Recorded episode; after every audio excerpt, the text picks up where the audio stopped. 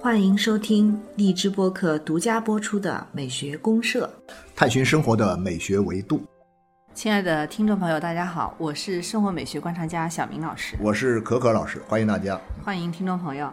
嗯，柯老师，刚刚啊就过了一个世界厨师日，哎，对，您关注世界厨师日是吧？对，关注吃是吧？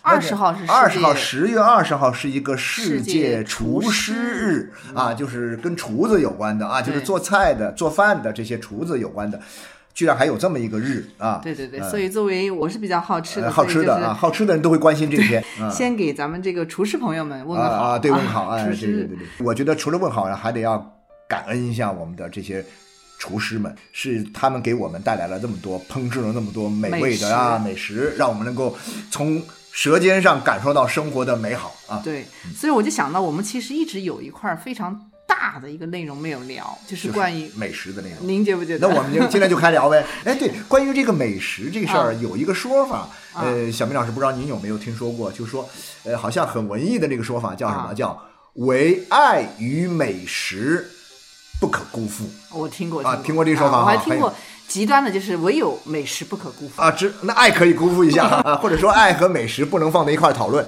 就说那不管是爱和美食两个不可辜负，还是这个美食不可辜负，啊那你至少可以发现，在这个里面来讲，对于很多人而言，嗯，美食的重要性似乎已经到了一个非常非常非常高的高度了。非常大你甚至你都反过来说，可能没有人说，只说唯有爱不可辜负，对吧？但是你居然有人说唯有美食不可辜负，就拿他们俩来比，那我觉得可能对于更多人来说，嗯，可能这个美食的重要性可能要大过爱。对，主要是美食呢，它让人感觉能够抓得住。爱这种啊，东西，有点虚无缥缈的意思对，啊。非常形而上嘛。对对对美食就是很物哎化的很具体的哈，对，很具体的非常非常具体的，而且你每天都要都要接触。接触到的。对，比如说任何一个人，他都能够一口气说出一连串的美食清单来啊，对，都有自己基本上我们都有自己的一个美食。对没错没错。所以聊聊美食挺有意思，但是美食我其实一直是有一个困惑，哎柯老师哎，嗯，美食它其实没有标准哎。当然没标准对我有时候觉得是美食的东西，可能零未必。我跟你，讲，这事儿就好玩在哪里呢？就是只要是跟美挂上钩的都没标准。就没标准。对对对，但就说食物，啊就单说食物，它是有标准的。比如说它的卫生标准啊。啊，它的这种营养的这种各种各样的指标啊。啊，这些东西都是有的。但是你如果是把这个“食”和前面啊冠上一个“美”美字。美食之后，真的就没标准了。对，艺术和美都是没有啊，都是没标准的嘛。所以说，我觉得也很有意思在哪里，就是说，我们把食物这样一个看上去是很硬的东西、很具体的东西，嗯，我们跟美意沾上边之后，我就发现，对于厨师来说，就有了一个巨大的啊可以发挥的空间。对对啊，然后对于我们这些食客来说，我们吃的人来说，也有一个巨大的一个想象的空间对，可以升华的空啊，间。可以升华的空对，间。然后厨师一下就变成了艺术家啊对对对 可以来创作这种美食。讲到艺术家，我突然想起咱们这个音乐啊，啊，哎，啊音乐是这样，就是其实我也在想哈，其实你看古典音乐这么丰富，嗯，但是好像没有哪一个作曲家专门为食物写过什么特别的作品，那有没有哪一个作曲家是一个厨子呢？所以我就这样说了，其实是有一个被音乐耽误的厨子一个美食大师啊，一个大厨子的这么一个音乐家，被称为是在音乐史上跟美食的关系最密切，然后呢，被认为是。如果说只有一个人可以说自己是被音乐耽误的美食家的话，或者说大厨的话，那么这个人就是啊罗西尼，哦，意大利的的歌剧作家罗西尼，对，专门写是个歌剧。的。大胖子啊，啊是个大胖子，意大利大胖子比较多。意大利大胖子比较多，美食多。呃对对对，罗西尼呢，他其实也没有给这个美食写过什么曲子，啊，但是呢，有人就说了。嗯他说，在罗西尼的一生当中，他所写的这些作品呢，其实不是特别多，但他的每一首里面，你能够感受到他的这个餐桌上所泛起来的这样一种阵阵的美食的芬芳。哇，有这种感觉，会有这种联想。至于你这种联想是一种什么样？是一种纯粹的思觉哈，就是思想的思啊觉，呃觉啊，感觉的觉觉，是一种纯粹的思觉呢，还是是一种感觉？呃，恐怕很多时候既有感觉又有思觉，就是因为你有了一个先入为主的，知道这个胖子他是一个美食家，嗯，知道这胖子喜欢吃，知道这胖子懂得吃，知道这胖子他会做吃的啊。那他写的东西，你总会被这个东西带着，嗯。啊，你去想。所以说，我们今天听听他的一部最著名的作品，就是呃塞维利亚的理发师。啊，啊，就这么一个一个叫费加罗的，啊，一个叫费加罗的这样一个城里的大忙人啊，大忙人，快给大忙人让路。对，这首曲子 我们最后一定要听啊！我这后面听吧，但我们前面还是听一下他的这个序曲，开头这部分的序曲。好先听啊，序曲我们先听听序曲，然后啊后面呢，快给城里的大忙人让路呢，这个我啊们放到后边听啊。好的，好的，嗯好的嗯，好，我们一边听一边想象一下罗西尼的这，个 美食世界。想象，我们听完之后，你能想象一下，呃，从你的鼻子这儿飘过来的是一股什么香味儿啊？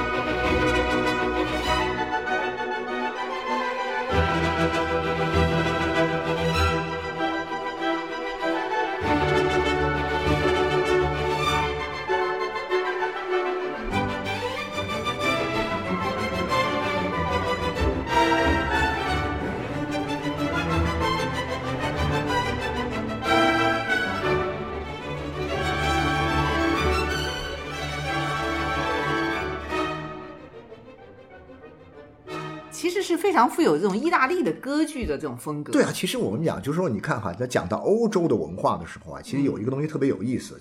讲到这个地中海沿岸的这些国家，嗯，从希腊啊、嗯一直到意大利，嗯再到法国，再到西班牙，对，一路上去。一路上去，都被认为是什么呢？就最懂得生活的地方，对对对，而啊东西相对是非常好吃的。而且都是美食之国。对对对对啊，以前我曾经不知道，别人跟我说这个观点的时候，我就说那这个希腊人，呃，不行。他说什么呀？你懂什么呀？说我啊，他说这个 其实真正在这四国当中最会吃的、吃的最狠的、吃的最在行的是希腊人，希腊美食是真正世界上最厉害的美食。啊，我说我那我外行了，但不管怎么样啊，啊真真您不知道哈啊，，我没有感我觉希腊我是听但是因。为我是听希腊人这么说的，所以 所以呢，我就确定他们有点自卖自夸夸的意思。对对对但是你发现没有？你在这个地中海这些国家，你在希腊也好，你在意大利也好，在法国、在西班牙，嗯他们一说他们是最懂得吃的国家，他们最懂得吃的国民，你会有意义吗？基本上都没有意义。啊他们花了很多精力你突然蹦出一个德国人跑到你跟前说 我们德国人是最会吃的，你肯定马上就嘲笑他，是不是？就是 罗西尼这样一个人啊，这样一个作曲家，啊他一生活了七十六岁，嗯但他的所有的创作都在三十七八岁之前，三十七八岁以后他们就还有三十多年呢。好像是他是一七九二年出生，啊，一七九二年，出生，然后差不多到一八二一八六八年一八六八年去世去世对一八二九年啊，开始，三十多岁啊之后就不再创作就不。创作了。对对对，啊，然后呢，他的所有的作品都在三十多岁之前完成的，之后靠什么？之后再吃，之后就是吃啊。然后呢，这个罗西尼很有意思是什么呢？就是罗西尼他其实有一段关于吃和音乐的这个关系的哦这么一个啊说法啊说法，特别流行，也特别著名。啊我给你念一下啊，您说啊说，么他是这么说。啊他说：“胃控制着欲望，心掌管着爱情。啊人的欲望就像一个管弦乐团，嗯，胃就是指挥啊，是胃是指挥哦啊，哦你听到呀？胃是指挥，鼓舞着行动。啊低音管咕噜着不满，低音管咕噜咕噜咕噜咕噜咕噜那种感觉，就好像特别不满，感觉好像饿了啊，啊对对对对，饿了感觉。然后呢，这个短笛尖叫出了渴望。”啊啊，短笛尖叫出了渴望。他说：“对我来说，这正是空腹的声音，肚子里面空了，想吃东西了。于是呢，低音管，然后呢，短笛就开始叫了嘀嘀咕咕就开始来了，不满意了，要吃了。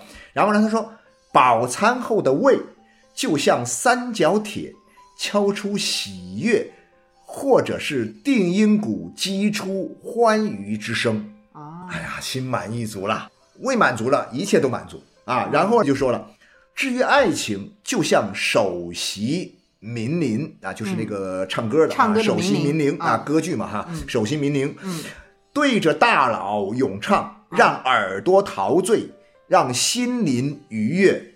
所以他说，吃喝恋爱歌唱及消化啊，听好了哈，啊啊吃喝恋爱歌唱消化是人生这出喜歌剧的四幕。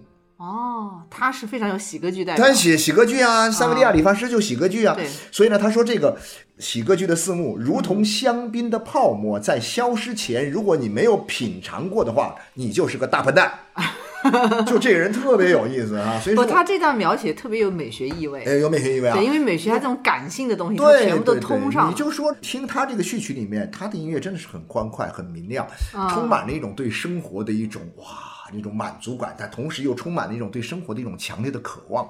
对，你可以把这种渴望理解为一种对美食的追求，嗯，然后呢，你把他的这种满足感呢理解为酒足饭饱之后的这种幸福的陶醉啊，啥事儿也不想干的啊。对对对，他把美食里面的就是最终达到的对人的愉悦感都表现出来。因为美食它其实讲起来，食物是我们生存的必须。对对对，对但实际上，一旦这个食物上升到美食，前面加个“美”字之后，就就不一样了，精神打通了必。须要跟精神打通。对所以说人的这个感官和精神打通之后，你想想看，艺术虽然很厉害哈，啊但艺术始终最多跟我们的。比如说音乐跟我们的听觉这个器官有关系哈，啊。那我们讲绘画呢，它可能跟我们的视觉有关系。嗯，但是你知道吗？食物它也管着一个我们的觉，味觉，嗯。但是呢，它跟味觉由味觉开始连接着我们整个的五官，对，然后你会闻到气味，你会看到很漂亮的啊摆盘 对吧？对吧？呃，甚至你看到之后呢，你的整个的身心都变得愉悦起来。愉悦。然后你一吃，胃一好了之后，一舒服了之后，哇，安抚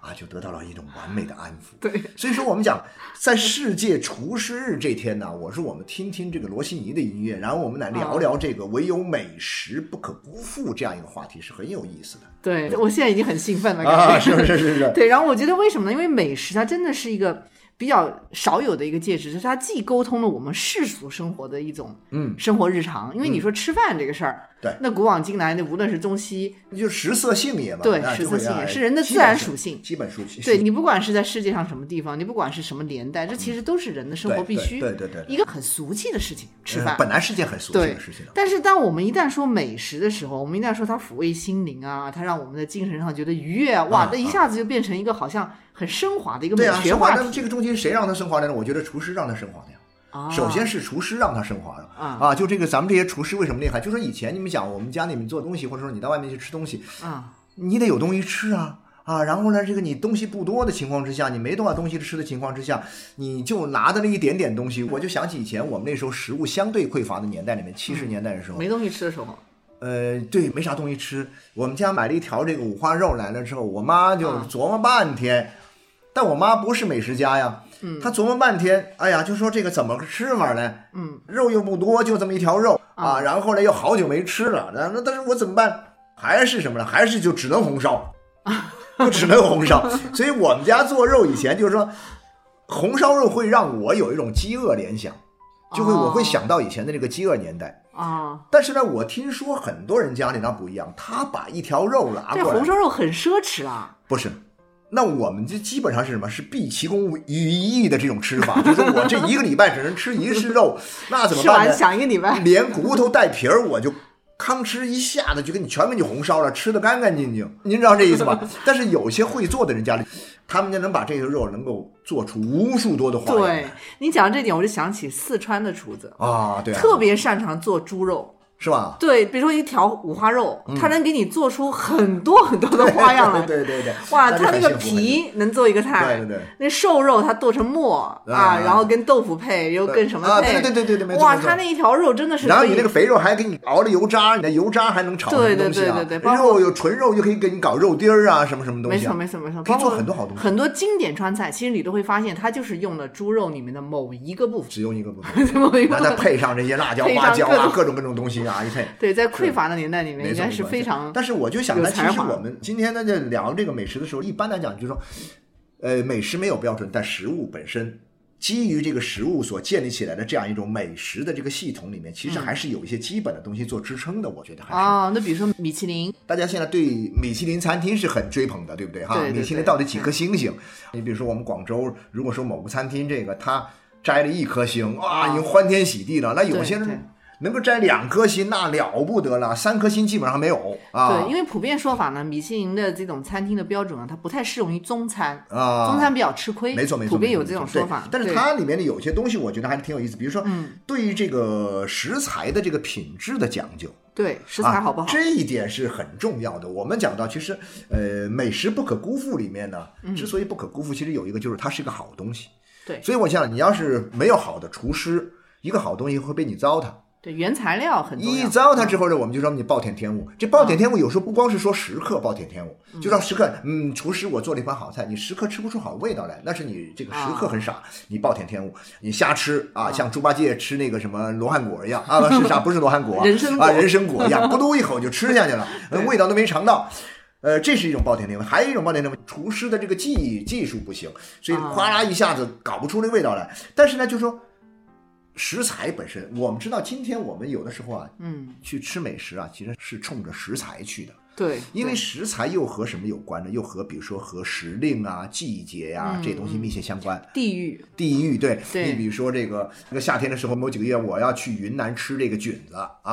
啊，就说那时候是啊，吃吃松茸的季节。啊，吃松茸、吃菌子，各种菌呐、还有呢，你比如说到了一些开鱼的季节啊，到了这个哦夏天，到海边。你到这个比如说浙江那个什么、啊，那个台州啊啊啊啊。那边哇，吃海鲜。吃海鲜。嗯，那你说现在空运也可以，但是我就得看着它从海里捞起来，我啊。就在路边海边吃，这种感觉是食材非常的重要，非常新鲜对是一个很重要的保证，嗯对不对？那食材之外，其实做不做得出来，就是那就是我认为是厨师的一个技术了。技术的问题啊、技术嗯就说这个里面，我们其实也看过很多的这种关于美食的啊，就是这个烹饪的一些书对非常多。啊，嗯纪录片啊不完全是菜谱哈，就是这些讲很多这个大厨的他们的这种传奇经历的。嗯，那么这里面你可以发现，他们是真的是要研究这些食材，要研究它，不仅要研究食材，要研究这个食客，嗯，要研究，甚至是要研究社会文化环境，研究各种因素。人家一个厨子是很关心这个时事的，关心社会的这种呃新闻动态，你知道吧？就说这跟你有什么关系？他说当然有关系，所以刚才我们不是说吗？厨子是艺术家呀是，艺术家呀，艺术家要关心，他也要关心呐、对吧？对，所以讲到米其林的时候，它实际上它里面的一个评价系统里面，就是关于烹饪的一些技术，还有一些调味的一些技术，它还是有一些指标是可以在这儿的。对，其实我觉得厨子不仅是技术，他其实还要有一种好的想法。就厨子为什么说艺术家呢？他得有 idea，要有 idea，哎，要有 好的创意。因为现在很多菜都是这样嘛，他会改头换面对，没错。啊、没错然后给你一个全新的感觉。是小明老师，你有没有注意到哈？比啊如说我们，比如我们讲到中国的这些什么八大菜系哈，啊几乎每个菜系呢，它都会有一种什么，啊比如说我们讲粤菜，对，粤菜很有讲究。粤菜呢就会有一种说，哎，我这是新粤菜啊啊，就是意思我是新派粤菜，是有创新啊。您这个是川菜，我这是新派川菜。对新派川菜那新派川菜、新派粤菜等等一做法，就意味着什么呢？食材还是这些食材，做法大体上差不多，但是它里面有很多新的嗯创意在里面，对有很多很有意思的东西，一些想法在里面。嗯然后你做出来之后，你又吃到了它很多的附加值的东西，就是不一样的东西。对你就会觉得很新颖，很新颖的，特别像川菜，我觉得新派川菜有段时间挺火的。啊，是是是，对，因为老式的那种传统川菜，什么回锅肉啊、麻婆豆腐啊，大家都觉得好像肉丁啊，对 他觉得现在就说吃起来很腻嘛，因为它相对来讲比较厚重，没错没错没错就适合传统的那种油少的年代。那现在大家都想要改良，对对对，所以新式川菜里面就有很多非常高端的那种，很高级，很高级？很高级但是呢，往往它又没有以前那么油腻。它有很多的讲究做法，包括摆盘呐、方面嗯呐、都不一样的。我就发现，其实，呃，你像这种新牌川菜跟老牌川菜的一个最大不同，就是它的盘子都不一样。不一样不一样它。有的是一个很大的盘子，它实际上是菜的量其实是很少的。对，对我就说他居然敢这么做，因为什么呢？因为我们通常是这样的，就是在以前按照这个饥饿年代那种逻辑和体验，端一个大碗上来，如果说你里面只放一点点东西，我认为你这个东西有点骗人吧，有点蒙我，要被骂的。但今天我愿意看到一个很大的一个白盘子上，中间就放着一点点啊啊，这个就是这种啊，你或者说一两片儿什么肉啊，或者说一两个什么什么东西摆的很精致，看上去清清爽爽，哎。连这都不一样，你知道吗？这个是比较像那种西式的，像那个比如说鹅肝放两片，哎，对对对对叶子放两片对放两片叶子对对对对，没错没错。所以这就符合了美食的一种需求嘛，它审美性。没错没错啊没错。然后呢，我觉得这个里面的这个厨子的这种，真的是他的个性和他的趣味和他的一些审美的一些标准，他自己的一些审美的追求，很重要。非常的重要，对啊，非常的重要。啊所以美食这个词里面，其实我们觉得它基本上至少是包含了，首先就是就是这个味道吧，味道美味，啊美味这个味道很好。啊当然，这个味道里面它包含着什么呢？包含着我们讲的是说，食材呃，你对由食材开始，里面一直包含到这种厨师们的他的这种创意的东西，嗯啊，他的一些好的，就是说我是用心在烹饪的这个东西，嗯你能吃到。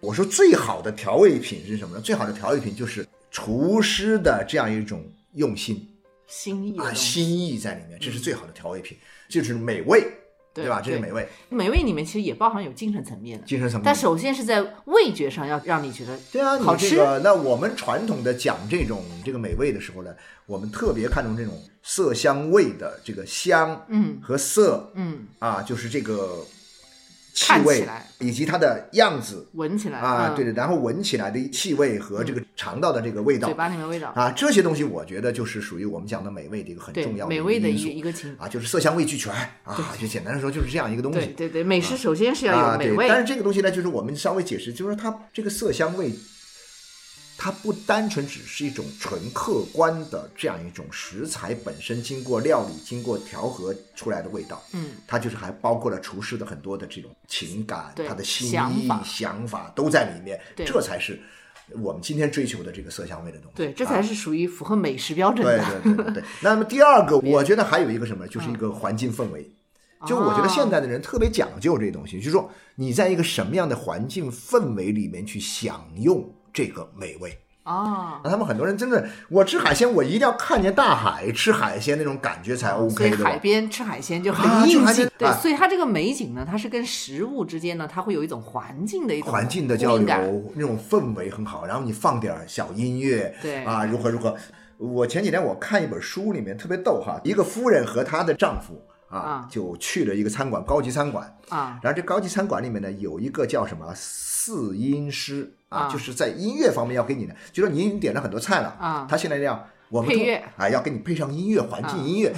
举个例子来说，我们一般到餐厅里去，那就是这个点菜的这个啊小 waiter 来写菜单的，对不对？对对对但是他们没有了，这个环节已经省掉了。为什么？因为他们事先已经点好了。对对，然后来到这儿之后呢，您坐在这个环境里面，嗯烛光一点啊一亮，旁边呢就有人过来，这个试音师就会过来，就会问，比如说我给你念一段特别有意思，他说啊，您说，夫人，您点的啊这个达旦的这个鲷鱼和小龙虾，我们可以考虑搭配一曲比较清新的莫扎特的作品，比如他早期的回旋曲。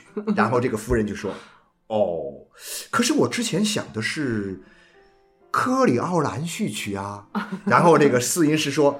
鱼类相配的话，我不推荐贝多芬，太讲究了，你知道吗？这就是美食家。你要是没有这种美的环境相匹配，啊，这个特别精细的，这个这高级嘛。所以说，我们经常讲的，你米其林的三星餐厅，你如果说这个方面你达不到，你没有那么多不行是吧三 做不到颗星是吧不可能给到你三颗星的，在米其林的标准里面也包含了这一项，包含这些对，啊包含这些，就包含了它有关于环境的这个部分，就它还是需要的。但是环境呢，它一定要跟刚才我们讲的美味要结合起来。结合起来。就像您刚才说的，就比如说我们在海边吃海鲜，对对对对吧？就是它这环境要有一个结合。是是是是，对，就好比说我们在深山里面 啊，我们如果是吃野味啊，啊吃野味。吃野味，有一个这种就是关联性，对让人觉得这种就是特别。那个农家乐也是这样，对没错对呀，我就说嘛，对呃农家乐像就广州人啊，广州。啊，特别爱吃一些这种，嗯，我就说以前那个广州，我们那个大学城，你记得吗？啊对我们大学城那边以前还没有像现在这么发达的时候，啊我们那时候去一趟很不容易啊，对吧？啊那时候，然后呢，经常有什么事儿呢，就安排在一天做完，一天做完事儿之后呢，晚上大家聚在一块儿吃个饭，说，哎，我们去吃个农家乐，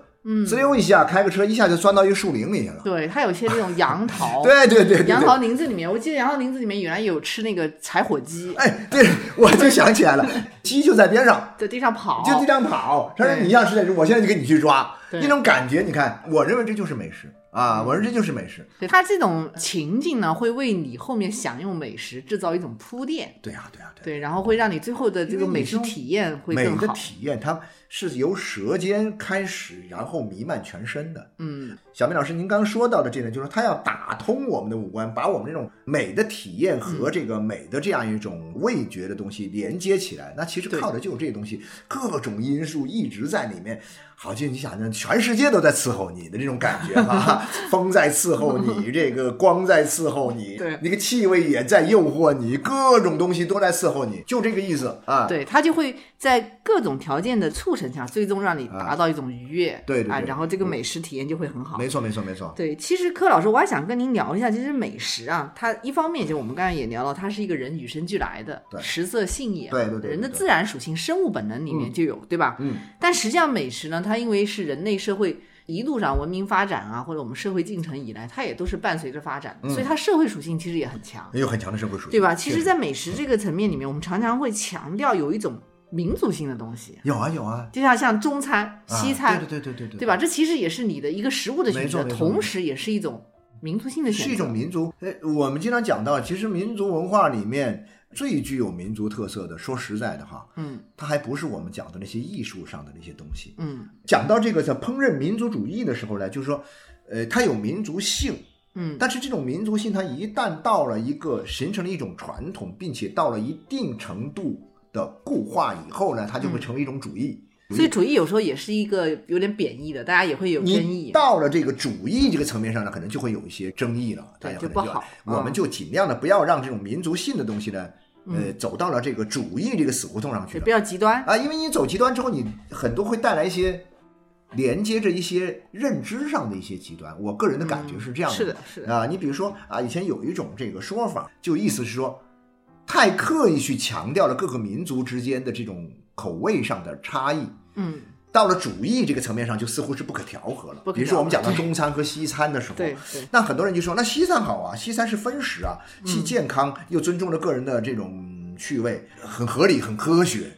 对是吧对对，就尊重个体，啊然后又卫生。啊，又为那你说中国人合餐啊，那么多筷子都咣叽都去夹一个碗里的菜，中国人还是更习惯于合餐。我们习惯合餐。对，而且您刚才不是夸了分餐的好处吗？那中国人也会夸合餐的好处啊，其实是这样的因为对合餐它具有一种中国式的这种人情大团圆的对一种感对对觉，我们是很温暖。分久必合的感觉。对啊，那个老外那种感觉是有点儿那个合久必分的意思啊。对，您讲的正好就讲对了，因为中国的这种合餐，它原来其实最早是分餐的，最早是分餐，对中国的历史发展来讲，它其实原来一直都是分餐的。分餐的啊。对，然后呢，特别像到了什么像唐代这种贵族啊，甚至于在宋代、明清时代的这种很高层的贵族，他也是分餐。哦，好像《红楼梦》里面都分餐吧？都有写这种啊就是怎么分餐对。对，然后你到了宋代之后，才慢慢开始就普通老百姓开始合餐。啊，普通人来说是宋朝以后才开始合餐的。合餐，然后中国到现在发展就慢慢的越来越合餐，这其实跟儒家思想里面强调的这种人情温暖的东西有关系。对对对对对对。因为我们习惯于坐在一个大圆桌上，啊，餐桌上的伦理嘛，餐桌关系其实是一个伦理关系的一个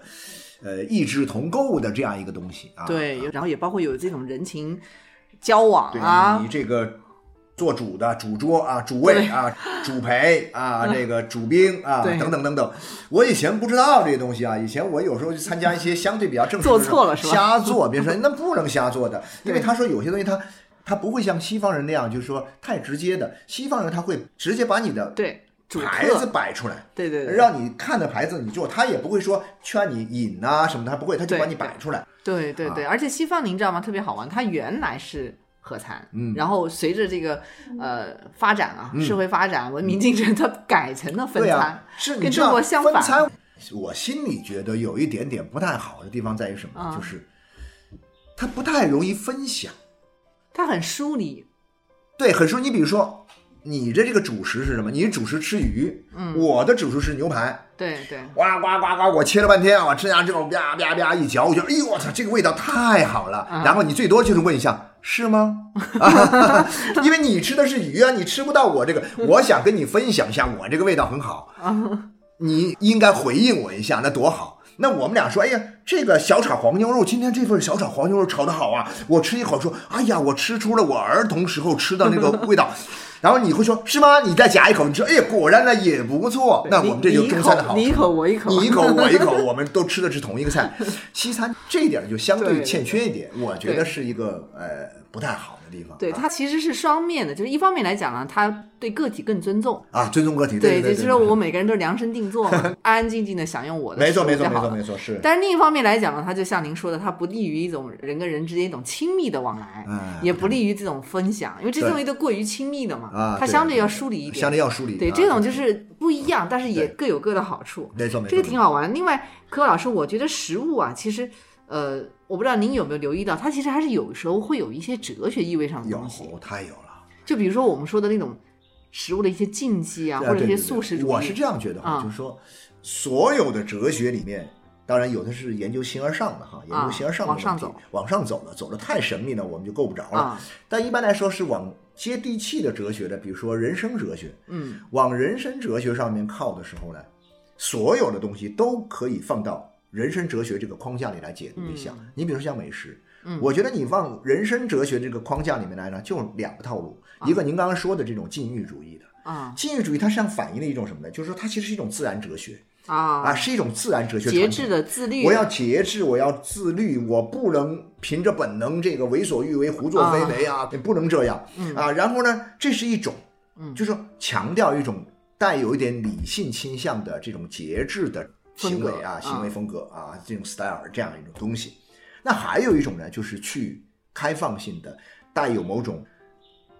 呃，按照人的这样一种享乐主义的啊，享乐主义的这种哦享乐哲学，一种是节制哲学，姑且称之为节制的哲学一种是称之为享乐哲学。享乐哲学就永远没有够，啊，永远在追求，永远没满足。哇，今天吃了这个美食，我明天还想再吃。下一顿在路上下一顿在路上，在未来，在明天呐、今天吃完了之后，没错但是这两个东西呢，其实我觉得是两种不同的人生态度。所以呢，你通过嗯吃饭，其实通过餐桌，你也能够看出一个人的这种哲学态度。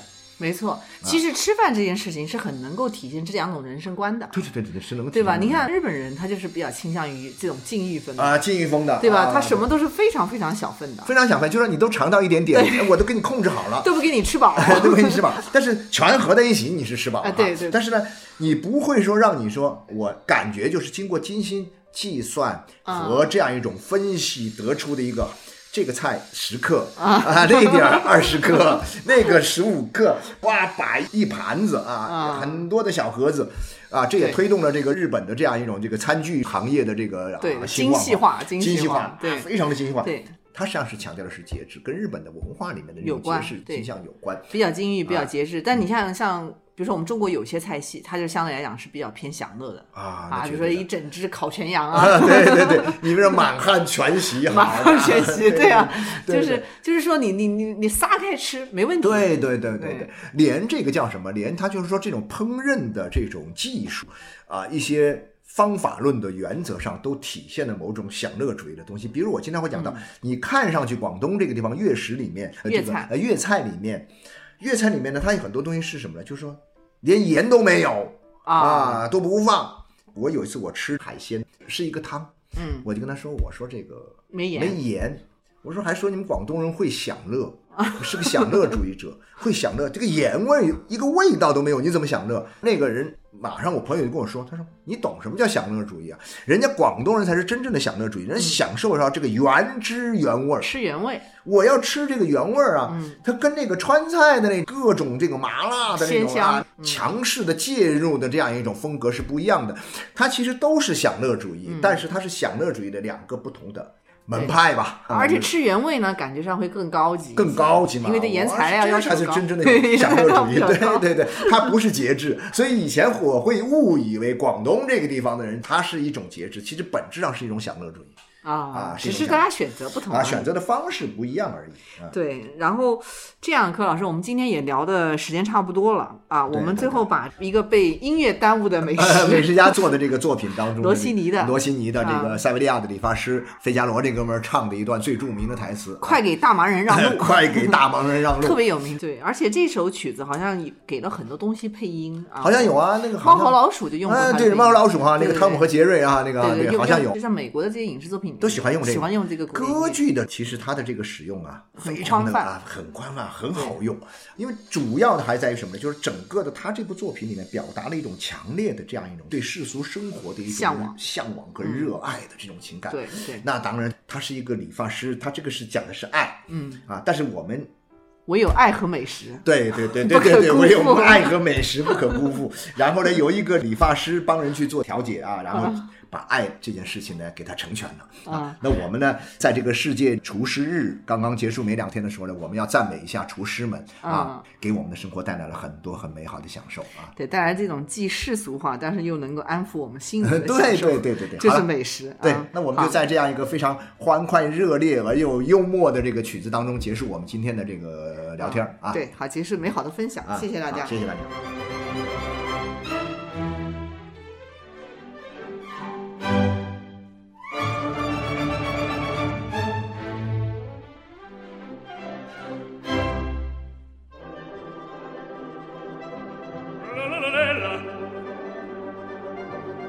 La la la